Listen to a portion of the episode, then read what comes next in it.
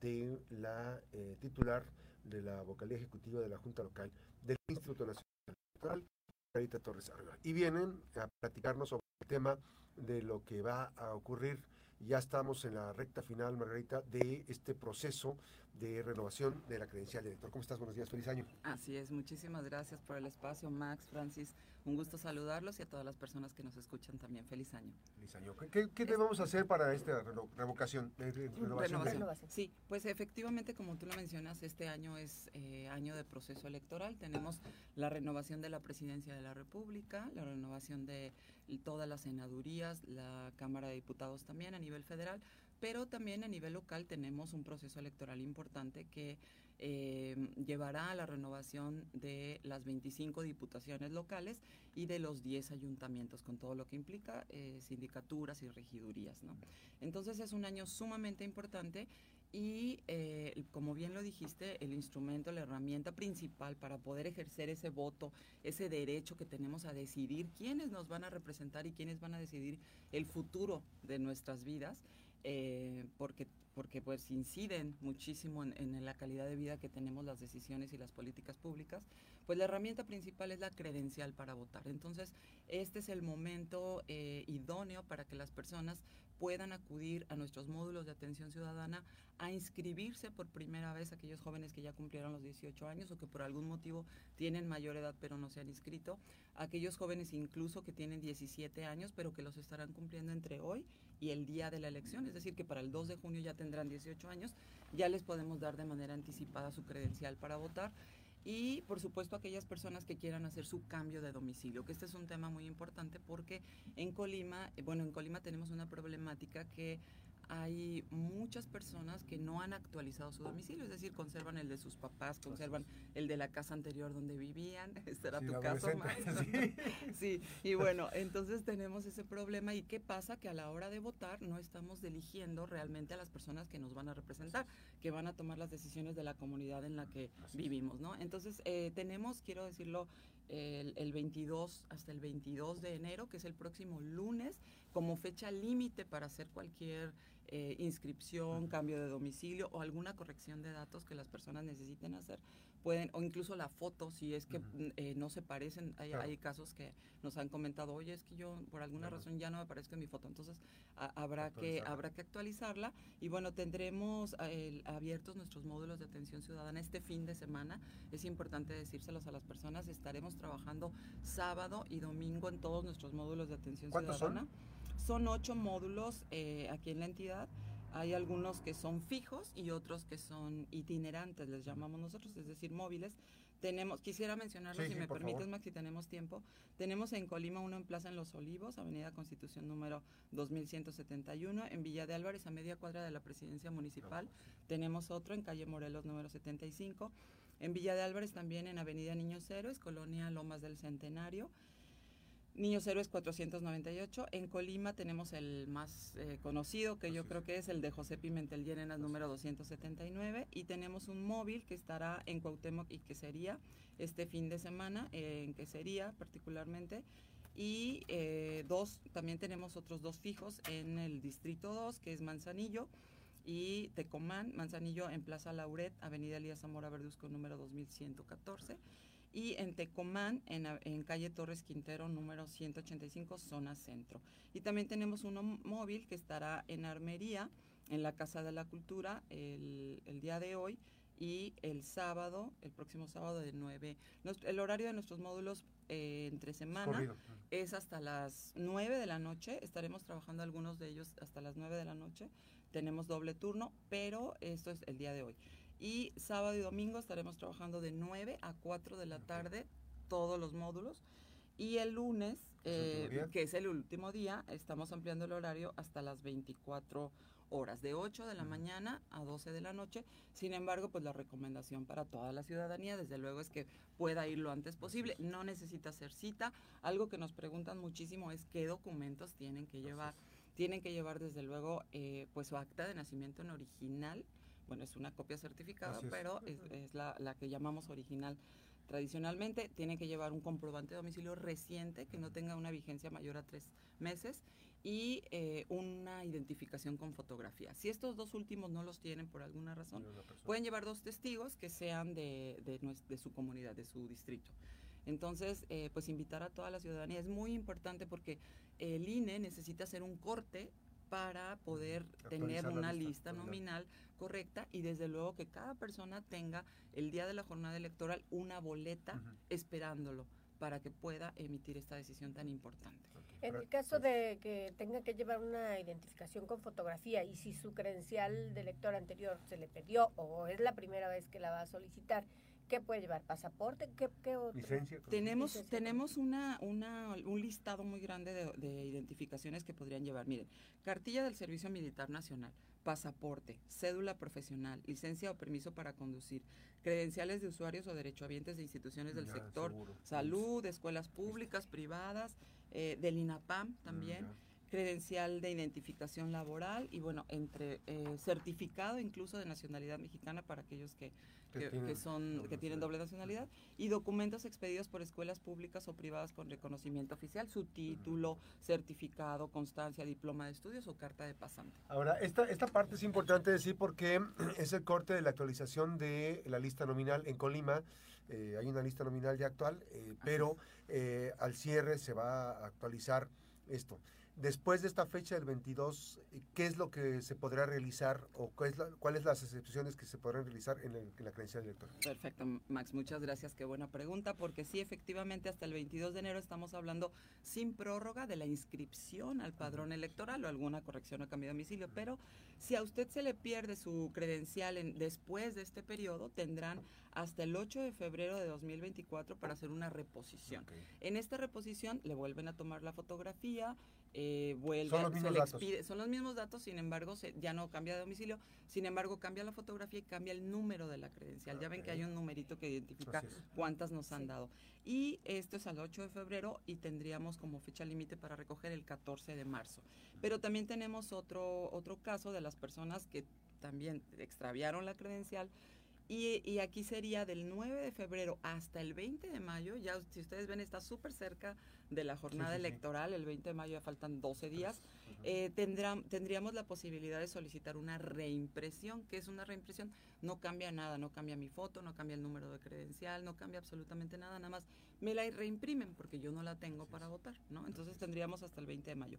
Pero eh, esa, la entrega de estas reimpresiones sería hasta el 31 de mayo y pues aquí es importante que si alguien está interesado en cambiar su domicilio, acuda antes del próximo lunes. Así, ¿no? hay que dejar pasar el tiempo, eh, le decía usted, la, es el momento de las y los ciudadanos, tenemos que ser muy responsables. Es un documento oficial, pero además nos da la posibilidad de poder ir a votar, ¿no?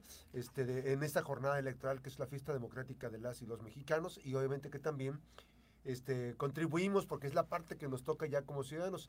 Ya en, el día de la votación ya nos corresponde a nosotros, no a los partidos políticos, ¿no? La organización, todo el desglose de lo que está ocurriendo con los temas electorales, que también hay que decirlo, este, las y los ciudadanos eh, son los que van a tener el, el manejo puntual de eh, las casillas, ¿no? O sea, manejo, por decirlo, de la participación activa de contar los votos, e, etcétera, etcétera, ¿no? Así es, de hecho, es nuestro sistema electoral, el otro día me preguntaban en una entrevista una pregunta de una, una ciudadana, ¿cómo, ¿cómo me garantiza el INE que realmente el voto que yo voy a emitir va a estar reflejado en los resultados? Pues estaría, a lo mejor necesitaríamos mucho tiempo para platicar de cómo está construido nuestro sistema electoral, pero yo sí le puedo decir y garantizar a la ciudadanía que el voto que emitan, para empezar, es secreto. Es importante que el voto sea razonado, que no sea un voto condicionado, que nadie crea que, que le pueden condicionar su voto a través de este, amenazas de que ya no les van a dar programas sociales, que ya no les van a dar beneficios. Es o que de la empresa de repente también. Exacto, entonces la gente tiene que saber que el voto es secreto, pero además algo muy importante que tú mencionas, cuando hacemos la elección, la hacemos entre todas y todos. Es decir, ustedes van a encontrar que quienes están el día de la jornada electoral recibiendo sus votos y quienes los van a contar son sus propios vecinos. Entonces, esas personas son seleccionadas al azar. Nosotros no sabemos el día de hoy quiénes van a ser los funcionarios de mesa directiva de casilla. Es un esquema, el de México, que no ocurre en cualquier país. Hay muchos países en donde ya se sabe quiénes van a ser los funcionarios. Aquí no sabemos quiénes van a ser los funcionarios de casilla. Hay una doble insaculación que le llamamos, que es un doble sorteo. Y entonces estas personas son capacitadas oportunamente para que sepan cómo llenar las actas, cómo recibir la credencial, marcarla, cómo eh, anotar en el listado nominal que una persona ya votó. Entonces, es gente confiable a la que nosotros conocemos y pues sí es muy importante que la gente sepa que no hay mano negra, ¿no? Ni hay nada oculto. y además hay que decirlo, este, es importante decirlo que eh, hay, el esquema de los funcionarios de casilla son las y los vecinos que tenemos en nuestro entorno, pero además eh, hay representatividad de los diferentes eh, partidos políticos, pero además hay observadores electorales que están ya, que se pueden ir empezando a acreditar, eso es importantísimo esto. Platícanos por favor, Margarita, de mm, el voto anticipado y el voto en prisión preventiva. Hay personas que tienen este, un proceso jurídico eh, que están librando. ¿Cómo se, ¿Cómo se tiene que hacer este el tema del voto anticipado? ¿Quiénes lo pueden hacer? ¿Cuáles son las personas que lo pueden hacer? Y el otro, en el otro caso específico, sobre la prisión preventiva, si se pierden los derechos. Sí, claro. Este, mira, en este ánimo del Instituto Nacional Electoral de que más personas sean las que puedan ejercer su, su voto, estamos implementando en este proceso electoral dos eh, proyectos, por así decirlo. Uno, que es ir a recabar la votación de aquellas personas que se encuentran en estado de postración en sus domicilios y que son personas que han solicitado eh, la expedición de su credencial a domicilio. Entonces, de manera que eh, el instituto identifica que estas personas, al no tener la posibilidad de ir a tramitar su credencial, pues tampoco podrán ir a votar. Entonces, ¿qué vamos a hacer nosotros? Hay un, todo un proyecto, todos unos lineamientos en los que vamos a ir personal del INE a recabar el voto de las personas que se encuentran en postración. A esto le llamamos voto anticipado, pero ¿por qué? Porque se va a llevar a cabo del 6 al 20 de mayo, se van a resguardar los votos, y se van a contabilizar al final ¿Es con, todos los demás. Es con boleta, sí, todo, todo muy similar. Eh, las actas, también el acta es un acta especial, pero es muy similar a todas las que tenemos. ¿Hay un preregistro? Sí, hay un preregistro. Ahorita tenemos nosotros 79 personas registradas, que ya tenemos un corte porque ya no podríamos trabajar posteriormente. Tenemos a 79 personas. Lo que estamos haciendo es ir a sus domicilios a preguntarles si desean participar en la, en la elección. Igual el voto de personas en prisión preventiva, vamos a acudir a los centros penitenciarios, tenemos cuatro en la entidad, tenemos una muy buena relación con la Secretaría de Seguridad Pública aquí en el Estado, ya firmamos un convenio de colaboración, nos han atendido la verdad es que muy bien, ya acudimos a los centros penitenciarios, verificamos que tienen las condiciones de seguridad necesarias y aquí van a votar solo las personas que están en prisión preventiva. ¿Por qué? Porque ellos todavía no han sido suspendidos en sus derechos, político-electorales y hay una resolución pues muy apegada a los derechos humanos, es una resolución pues muy progresista que nos dice que estas personas tienen, eh, pueden ejercer su derecho a votar. Tenemos hasta ahorita 412 personas en ese supuesto que nos ha reportado la Secretaría que van a poder votar. También es una votación anticipada, igual del, del 6 al 20 de mayo estaremos acudiendo a los centros penitenciarios y este voto solamente será por presidencia de la República. Es, únicamente la, es, es, la única boleta que se va a emitir. Así, en el, en el caso del, del voto en la prisión, en prisión preventiva, así es. Y en el presencia, en el, perdón, en el que es a domicilio con las personas en postración, incluso van a poder participar en las elecciones locales. Entonces, eh, sí, adelante. Bueno, ya iba a cambiar de tema para preguntarte otro tema de la promoción este, ciudadana, participación ciudadana en el proceso. Sí, claro. Eh, pues hemos visto que en los últimos años, los últimos procesos electorales, el instituto, como bien mencionabas, pues se ha ciudadanizado, ¿no? O, se han ciudadanizado las elecciones, en donde vemos eh, pues que prácticamente la elección la hacen los ciudadanos. Eh, entonces, ¿cómo se va a promocionar que además de que pues participen de manera directa como eh, funcionarios de casilla y todo eso el día de la jornada, también este pues acudan, a, votar? Sí, efectivamente. Fíjense que hemos tenido índices de abstencionismo muy altos. Eh, hay mucha gente que, como les decía, trabajamos en el Instituto Nacional Electoral, el Instituto Electoral del Estado, trabajan todas aquellos ciudadanas y ciudadanos que están preparados el 2 de junio a las 7 de la mañana ya están apostados ahí en sus casillas para recibir el voto y luego la gente no va. ¿Por qué? Porque no tramitó a tiempo su credencial o porque le da flojera o porque no quiere participar en las decisiones eh, importantes del país y luego deja que otras personas decidan por ellos, es decir, no están participando en estas, en estas importantes decisiones. Entonces, el instituto, entre sus obligaciones, pues es promover la participación y estamos ahorita llevando a cabo, bueno, vamos a iniciar una serie de actividades en conjunto con el Instituto Electoral del Estado y con algunos aliados estratégicos que tenemos con eh, foros informativos, foros de inclusión en los que van a participar personas de la diversidad sexual, personas con discapacidad, vamos a tener encuentros deportivos, es toda una serie de actividades que vamos a, a implementar INE e IEC conjuntamente con el ánimo de que las personas ejerzan un voto razonado el día 2 de junio, ¿no? Entonces tenemos, la verdad es que muy buenos aliados estratégicos, Universidad de Colima, la Universidad Multitécnica Profesional, la Universidad de Vizcaya de las Américas, Tecnológico de Colima, colectivos de mujeres, entonces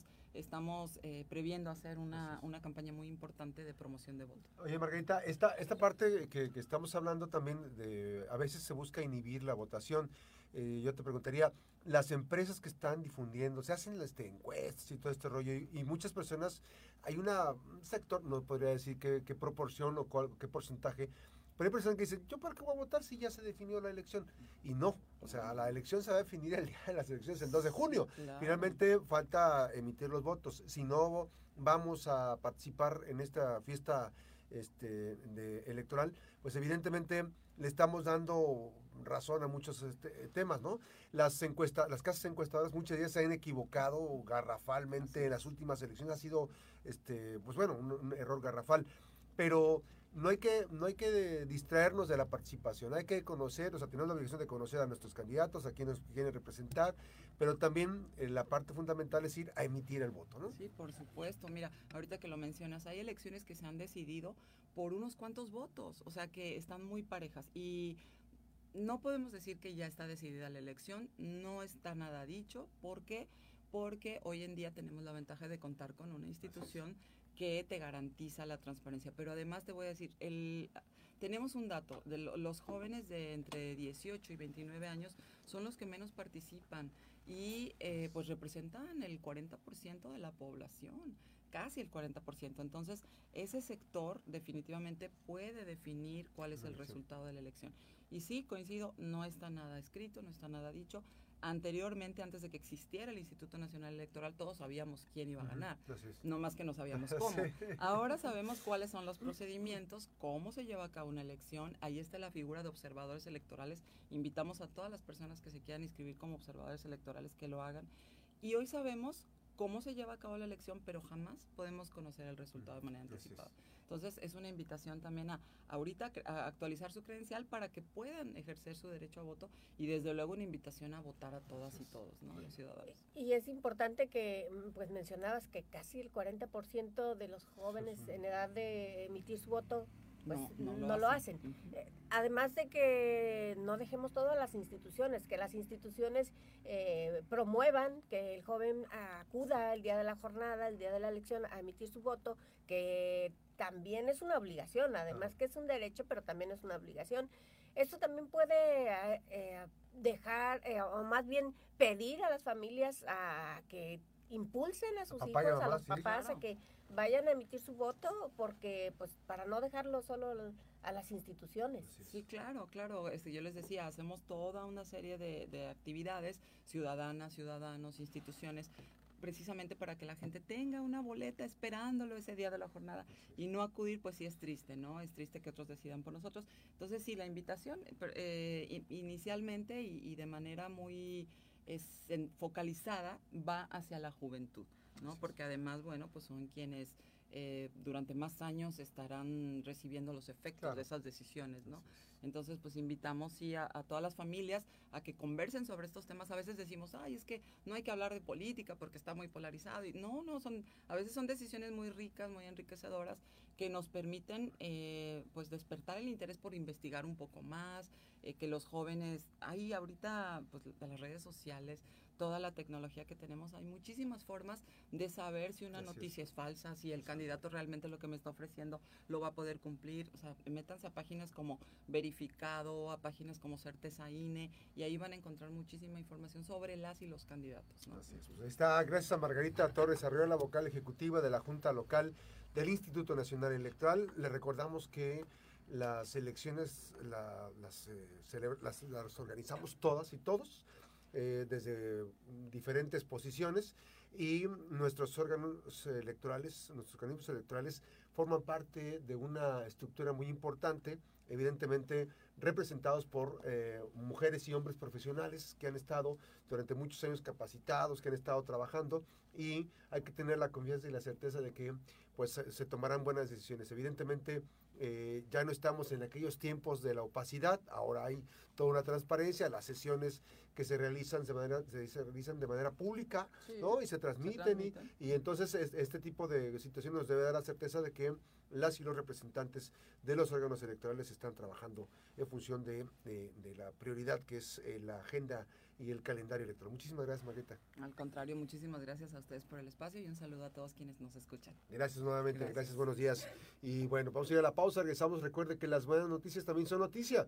Este año nos quedan 134 días y algunas horas. Ya estaremos, por ejemplo, en esta eh, llevaremos media hora de jornada electoral dentro de 134 días. Tenemos eh, ya aperturada las casillas en, eh, dentro de 134 días. Es que bueno, es importante no perder de vista, hay que consumir, hay que conocer quiénes nos quieren representar, hay que estar confiados en que las y los ciudadanos que van a estar en las casillas serán hombres y mujeres de nuestra comunidad y por supuesto que están pues participando activamente en este proceso. ¿Por qué lo hacen? No por una paga, ¿no? Lo hacen como una parte de la responsabilidad ciudadana que tenemos las y los mexicanos. Una pausa, regresamos con más información.